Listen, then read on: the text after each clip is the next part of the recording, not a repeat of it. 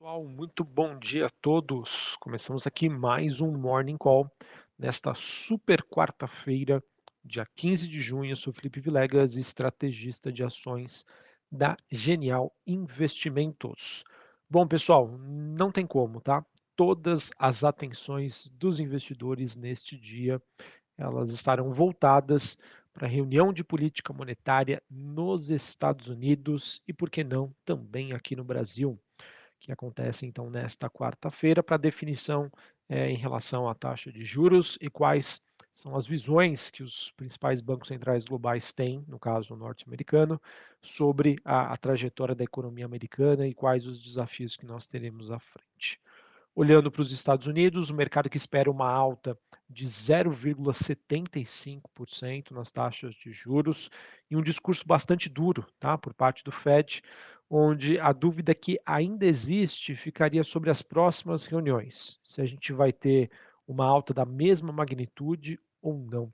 E para vocês terem uma ideia, né, essa incerteza é tão elevada em relação à decisão de hoje que aumentos né, de 50, 75, 100 pontos base foram cogitados aí pelo mercado é, para essa reunião de hoje, na verdade, para essa reunião e também para a próxima. Veja o quão está aberta aí as possibilidades e por que essa reunião do Fed acaba sendo aí tão importante. Acredito também, pessoal, que parte dessa desconfiança e divergência de opiniões é o que mais do que justificou o movimento de baixa que a gente viu para as ações globais, para os criptoativos nos últimos dias. É uma frase que eu sempre gosto de compartilhar. O mercado não necessariamente tem medo de uma notícia negativa, ele tem medo de estar no escuro e acredito que nos últimos dois dias, principalmente, ele sentiu bastante no escuro aí é, para essa decisão que vai acontecer nesta quarta-feira. Além, claro, pessoal, é super importante também que um dos grandes desafio, desafios do Fed e que o mercado, obviamente, vai testar esse processo é que ele precisa retomar sua credibilidade de combate à inflação. Tá? Então, é, a percepção que os investidores vão ter em relação à postura do Fed, mais do que a sua decisão, é um processo aí muito importante que deve ser acompanhado aí pelo mercado. Lembrando que a decisão do Fed vai ser divulgada hoje às 3 horas da tarde, 15 horas, horário de Brasília, e a partir das 15h30 a gente tem um presidente do Fed, o Jeremy Powell, discursando ao mercado. Um ponto que eu sempre gosto de trazer aqui para vocês. O mercado, pessoal, às vezes reage de uma maneira entre a divulgação né, da decisão do FONC, que acontece a partir das 15 horas, e depois ele tem um, pode ter né, uma, uma reação completamente diferente a partir das 15h30. Então prestem bastante atenção, tomem bastante cuidado, é, porque o mercado das, das 15 até as 15h30 pode ser um, e depois das 15h30 ele pode ser outro, tá bom? Então tome bastante cuidado em relação a isso. Antes da divulgação aí da decisão do Fed, a gente tem nos Estados Unidos, às nove e meia da manhã, dados sobre vendas no varejo e também é, o índice de manufatura do Empire States. Também o mercado deve acompanhar esses números para também ponderar em relação às decisões que podem acontecer é, hoje à tarde. Falando um pouquinho sobre o Copom, tá? Comitê de Política Monetária aqui no Brasil, ele também decide aí sobre sua taxa de juros, o mercado que espera uma alta de 50 bips, ou seja, meio por cento, e que a Selic aqui no Brasil parta de 12,75 para 13,25 e vamos ver se o Banco Central brasileiro vai manter alguma flexibilidade em relação aos seus próximos passos. Acredito né, que já é de entendimento do mercado que o ciclo de alta de juros no Brasil já estaria próximo do fim e o que a gente deve ter nas próximas reuniões serão alguns ajustes finos aí, é, que, em que está aberta assim a possibilidade para maiores altas, mas com uma intensidade muito menor do que foi nas últimas reuniões. Mais uma vez, super importante aguardar essa decisão e também qual vai ser a comunicação do Banco Central brasileiro. Um ponto que eu queria trazer aqui para vocês mais uma vez é que, na minha opinião, a, as últimas decisões que foram feitas é, possibilitou com que houvesse também muita divergência em relação a, ao que o mercado entendeu de próximos passos para o Banco Central brasileiro. Portanto, uma comunicação mais certeira, eu vejo que é super importante também para que fatores de risco, né, volatilidade possam diminuir em relação também ao mercado de juros aqui no Brasil. E pessoal, não bastasse né, a reunião dos Estados Unidos, né, que acontece hoje à tarde, no Brasil, após fechamento do mercado, tá? Normalmente essa decisão ela aconteceu nas últimas aí após as seis e meia da tarde. É, e é, não bastasse isso, né? A gente teve na Europa o Banco Central Europeu convocando uma reunião de emergência para tratar, tratar aí da forte alta dos spreads, né? ou seja, taxas de juros dos países é, ali da zona do euro. Esse movimento fez com que desse uma sustentação é, para a moeda, né, para o euro nesta manhã.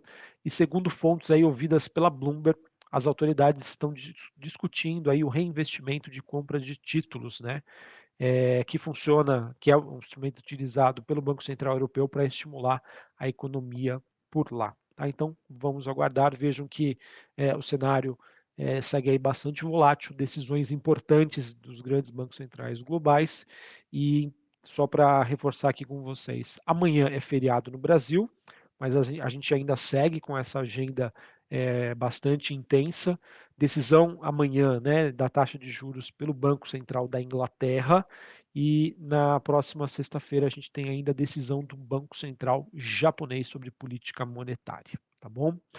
É, falar um pouquinho sobre as movimentações hoje, tá? O que, que nós temos? Na Europa, nós temos um dia um pouco mais positivo, Londres subindo mais de 1%, Paris na França, subindo 0,83%, Frankfurt na Alemanha alta de 1,08%. Futuros norte-americanos apresentam é, também aí uma manhã positiva. É, S&P, Dow Jones e Nasdaq subindo em torno de 0,5%. O VIX, que é aquele índice de volatilidade, queda de 0,73 a 32,45 pontos.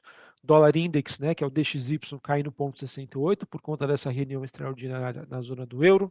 Taxas de juros de 10 anos nos Estados Unidos caindo 3% a 3,37. Bitcoin e outros criptoativos tendo mais um dia de forte sofrimento hoje. Bitcoin é, na faixa dos 20.500 dólares, queda de 8% aí nas últimas 24 horas. O dia também é negativo para o petróleo, petróleo WTI caindo 1,27, negociado a 117 dólares o barril, e os metais industriais negociados na Bolsa de Londres têm uma manhã positiva, cobre subindo 0,07%, níquel subindo 0,65%. O ouro tem uma alta de quase 1% nesta manhã é, essa movimentação dos metais industriais em Londres é, acaba sendo influenciada após a divulgação dos dados de atividade econômica de maio, referente à China, que vieram acima das expectativas. O mercado que vem mostrando aí uma recuperação após aí a, a normalização com o processo de reabertura por lá.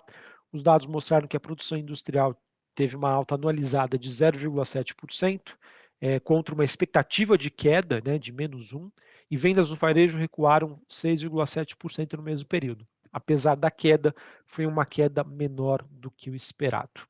E por conta disso, né, esse movimento está sustentando aí é, uma recuperação das bolsas chinesas, elas que bolsa, as bolsas chinesas que atingem o maior nível em três meses, tá, após a divulgação desses dados.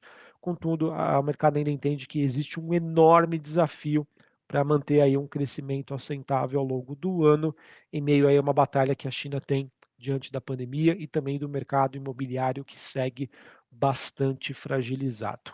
O fechamento por, por lá foi com a bolsa de Xangai subindo 0,5% e a bolsa de Hong Kong subindo 1,14%. Bolsa japonesa queda aí de um pouco mais de 1% nesta quarta-feira. Beleza?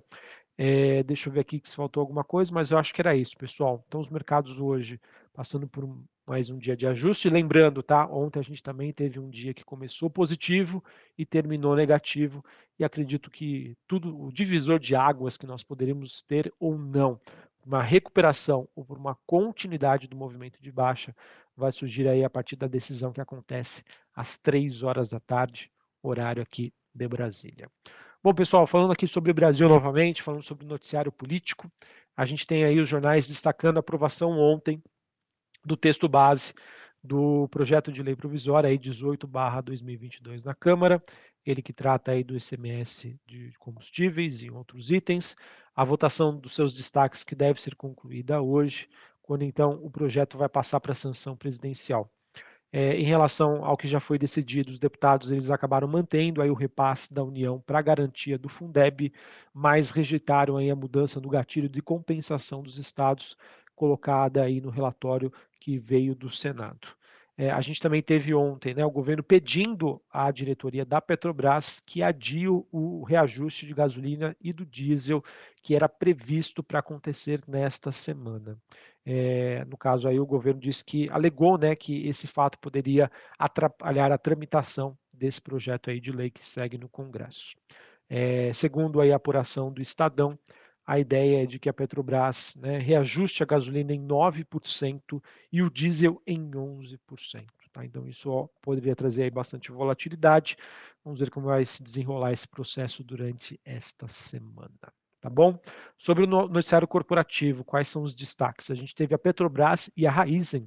Elas assinaram um acordo para avaliação de potenciais negócios envolvendo a produção, compra e venda de biometano, que é produzido pela Raizen. Essa parceria também prevê estudos para o desenvolvimento de soluções de logística e entrega do biometano pela Petrobras. E por fim, a gente teve aí os preços por ação da oferta da Petro Recôncavo, que fez um follow-on eles que saíram a R$ 23,50, um desconto de 1,5% em relação ao último fechamento. A empresa, então, pretende utilizar esses um pouco mais de um bilhão de reais que foram levantados para financiamento aí de, de potenciais aquisições futuras, incluindo aí o polo Bahia Terra, que está em andamento. Na minha opinião, é uma notícia que vai trazer um, pode trazer um pouco de volatilidade para para Petro Recôncavo, mas é uma notícia muito positiva que melhora os fundamentos da companhia a longo prazo, já que ela está mais capitalizada para fazer aí a aquisição de novos campos para a exploração aí de petróleo no futuro e, por consequência, aumentar a sua produção. Certinho?